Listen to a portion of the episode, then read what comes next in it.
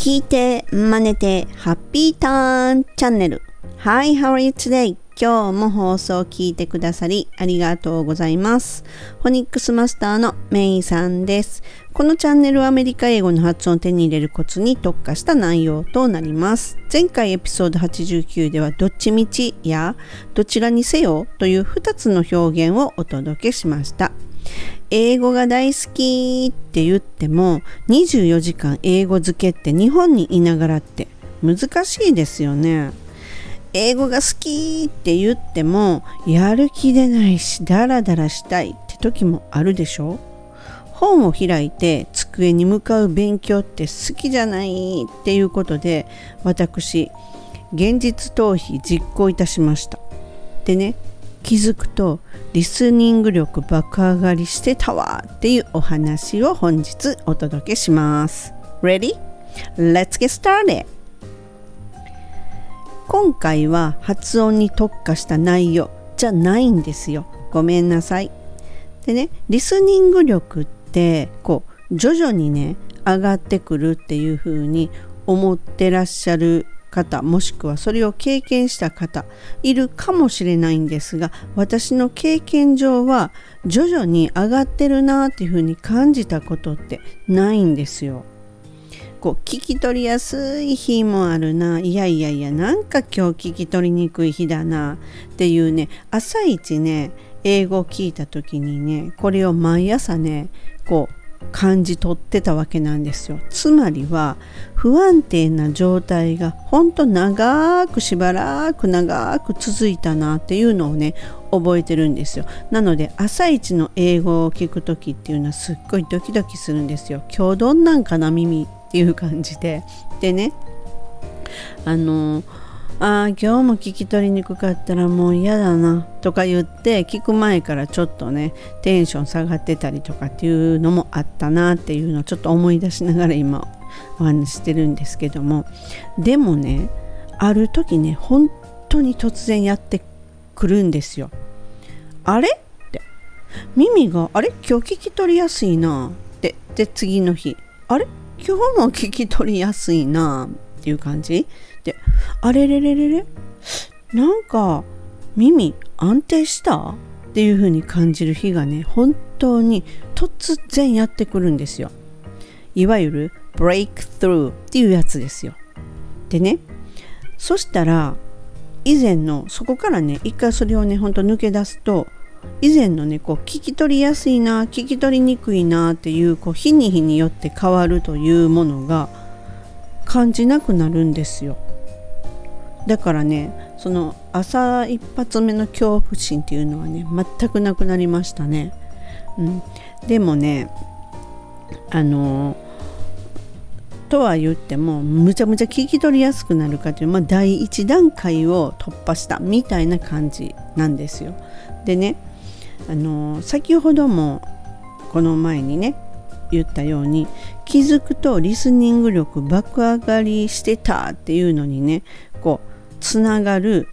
そこにつながっていくお話なんですけれどもね、まあ、このね気づくとね爆上がりしてたなっていう風になことをねこう思い出した今ずっと話したのもね実はこれ思い出したのにはあの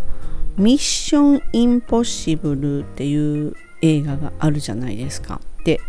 あの映画の新作をね一緒に見に行こうよっていうねこの娘の一言でねこう思い出したのが始まったんですね。というのもこのね新作っていうのはこう61歳になったトム・クルーズがスタントマンなしでこのイン「ミッション・インポッシブル」っていう7作目っていうものを登場したということが話題になったわけなんですけれどもでねいやどうせなら1作目を見てからその新作っていうのを見てみたいよなっていうふうにふと思ったんですよ。でねあの長らく私テレビも見ないしでもう好きだった洋画とかも見ないという生活をずっと送ってたんですよ。そうなんですよ。なのでももはやねちょっとねアマプラどうやってテレビでつけるんだっけっていうレベルまでになってたんですけれども。でねあのー、1作目っていうのをこうアマプラで見始めて目に飛び込んできたこのトム・クルーズが若ーっていう風に感じてすっごい若いなと思うのと同時に「トップガン」時代のトム・クルーズあれがもう本当に戻ってきてでその「トップガン」時代の私今新しい「トップガン」の話じゃないですよもちろん。で「トップガン 」時代のにビヨーンとねあの頃に本当に引き戻された感じがあってですねもうねマジでその懐かしさもそうなんですけれどもその見てた時にあ私カウチポテイロになってたそうだそうだ。だから私ってリスニング力爆上がりだったんだってことまでも思い出したんですよ。でねこのねえっ、ー、と当時はねほんとねもうやる気がなくて何でしょうね。もう英語も好きなんだけどももう机に向かってのこのね勉強。つまりは学習楽しい方の学習じゃないんですよ。学ぶ方の学習っていうのにあれに疲れちゃってましてねでもうなんかほんとねちょっと覚えてないっていうとこもあるんですが本当にカウチポテイロになってもう朝から晩までもうほんとソファーの上から離れないみたいなでちなみにカウチポテイロっていうのはもうそのポテトチップを片手にずっとソファーに座ってテレビとかゲームとかをやってるそれをねカウチポテイロっていうわけなんですよね。これもねあの当時留学してた時からそういうなんかもうただただソファーに座って何か食べてテレビがついてるだけでバイトから帰ったサンディがカウチポテロとかっていうわけですよ。いやいやいや、たまたまさっき座ったばっかりだしっていうふうなを言ったりとかそういうのもあったんですけれどもでも本当にその当時はもうマジカウチポテロでしたね。もうどうせならでテレビもねどっちかっていうとねついてるっていう感じだったと思うんですよ。で当時はアマプラとかもなかったので DVD を見てたと思うんですね。でその時にただこれね本当ねあのちょっと私多分腐ってたんですけども腐りながらも見てたのがもう字幕うんぬんとかじゃなくってただ英語で聞いてたと思うんですよね。うん、ちょっとはっきり覚えてないですがとにかく私はあの時はもうほんとカウチポテイロでも何日ももうなんか朝起きたら DVD 朝から晩までみたいな。でああこんなんではダメやなとかいうふうに思ったりもしたっていう記憶もあるんですけれども。でですねとにかくもうその頃はそのリスニング型なわけですよこれって。もうずっと DVD なわけなんで。ただねここでねやっぱりシリーズもんっていうのを見るとこう話がつながってるのでこう次の話がやっぱり見たくなるじゃないですか。それもあってやめられない。もう何て言うんですか？依存なんですかね。もうだから中毒ですよね。うん。でまあアメドラホリックと言いますか。とにかくそんな状態で本当に朝から晩までだったと思いますね当時は。どのぐらいやったかっていうのはちょっと覚えてないんですが例えばね DVD24 本あるとするじゃないですか。その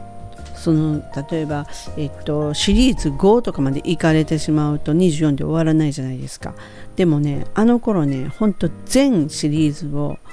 全部見ちゃうっていうぐらい病的だったと思うんですよ。でもそれがあの何て言うんかなやらないといけないっていうんじゃなくって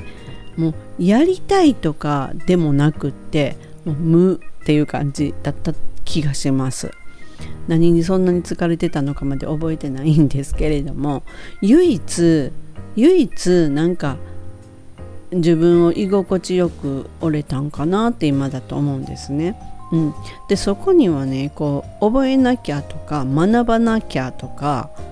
聞き取れなきゃとか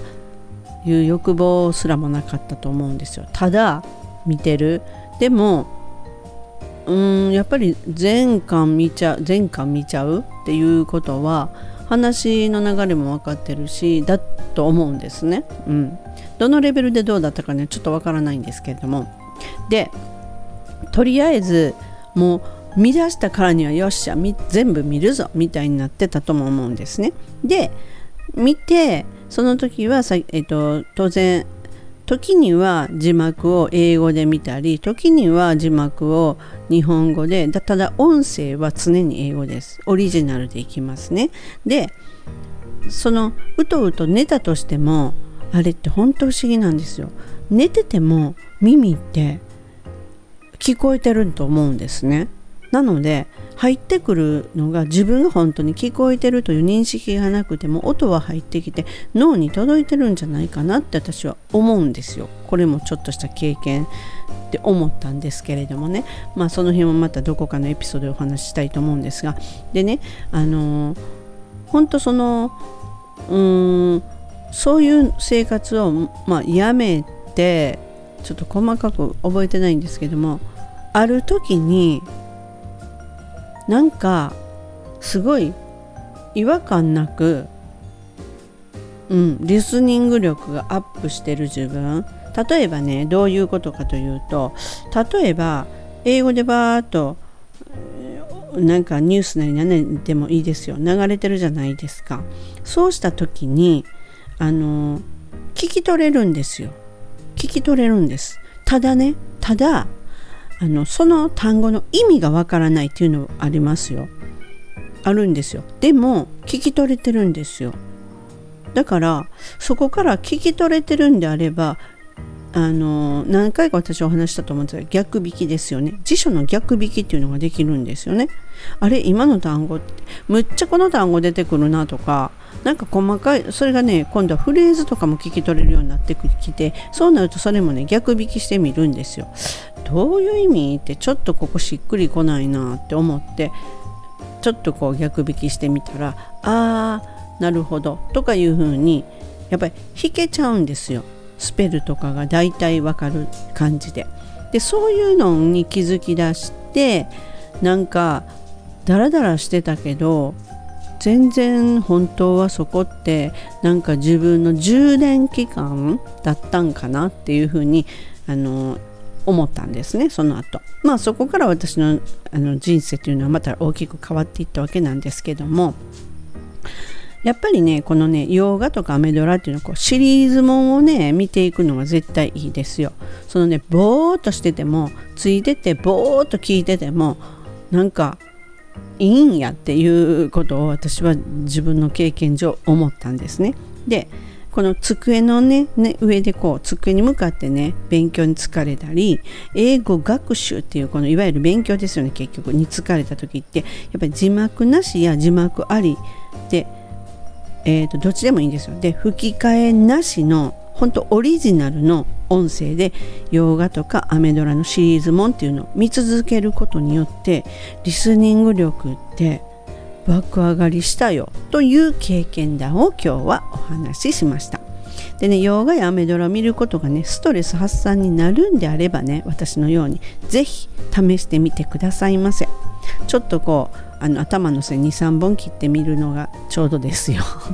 はい、本日も最後までお聴きくださりありがとうございました。See ya! めいさんでした。バイバーイ。